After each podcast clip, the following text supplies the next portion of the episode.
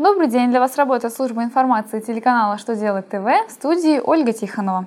В этом выпуске вы узнаете, как изменился размер детских пособий, почему при соглашении об отступных по договору займа нужно уплачивать НДС, как рассчитывать налог на имущество при изменении кадастровой стоимости объекта в течение года.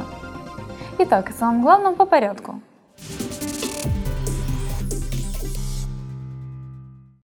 Правительство России с 1 февраля 2017 года произвело индексацию целого ряда выплат, пособий компенсации, исходя из фактического индекса роста потребительских цен за прошлый год. Коэффициент индексации составил 1,54.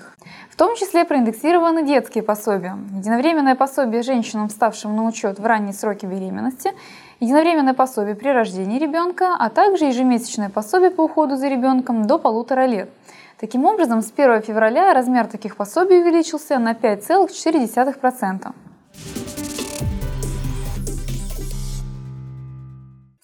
Верховный суд России принял сторону налоговиков в споре о выплате НДС имущества, которое компании доначислили в ходе камеральной проверки. При передаче имущества по соглашению об отступном в счетах-фактурах не выделили НДС. Налоговая инспекция во время камеральной проверки доначислила организации налоги, пени и штрафы. Обоснованием для начисления было неправомерное неисчисление при реализации имущественных прав по соглашению об отступном. Суды трех инстанций удовлетворили жалобу компании и сделали вывод, что передача имущества по соглашению об отступном, которое прекращает обязательства по договору займа, не облагается НДС. С такой позицией не согласен Верховный суд. А, по его мнению, после предоставления отступного изменяется способ исполнения договора займа и перестают действовать прежние обязательства. При этом из соглашения об отступном возникают новые обязательства сторон.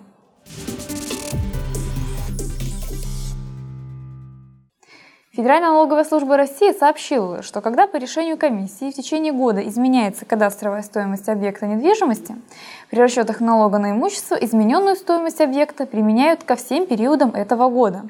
К примеру, если кадастровую стоимость объекта недвижимости изменили в июле, то авансовые платежи за первый и второй кварталы тоже нужно будет пересчитать, исходя из новой стоимости объекта.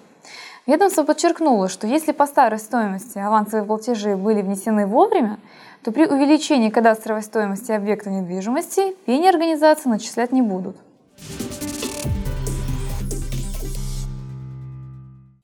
На этом у меня вся информация. Благодарю вас за внимание и до новых встреч!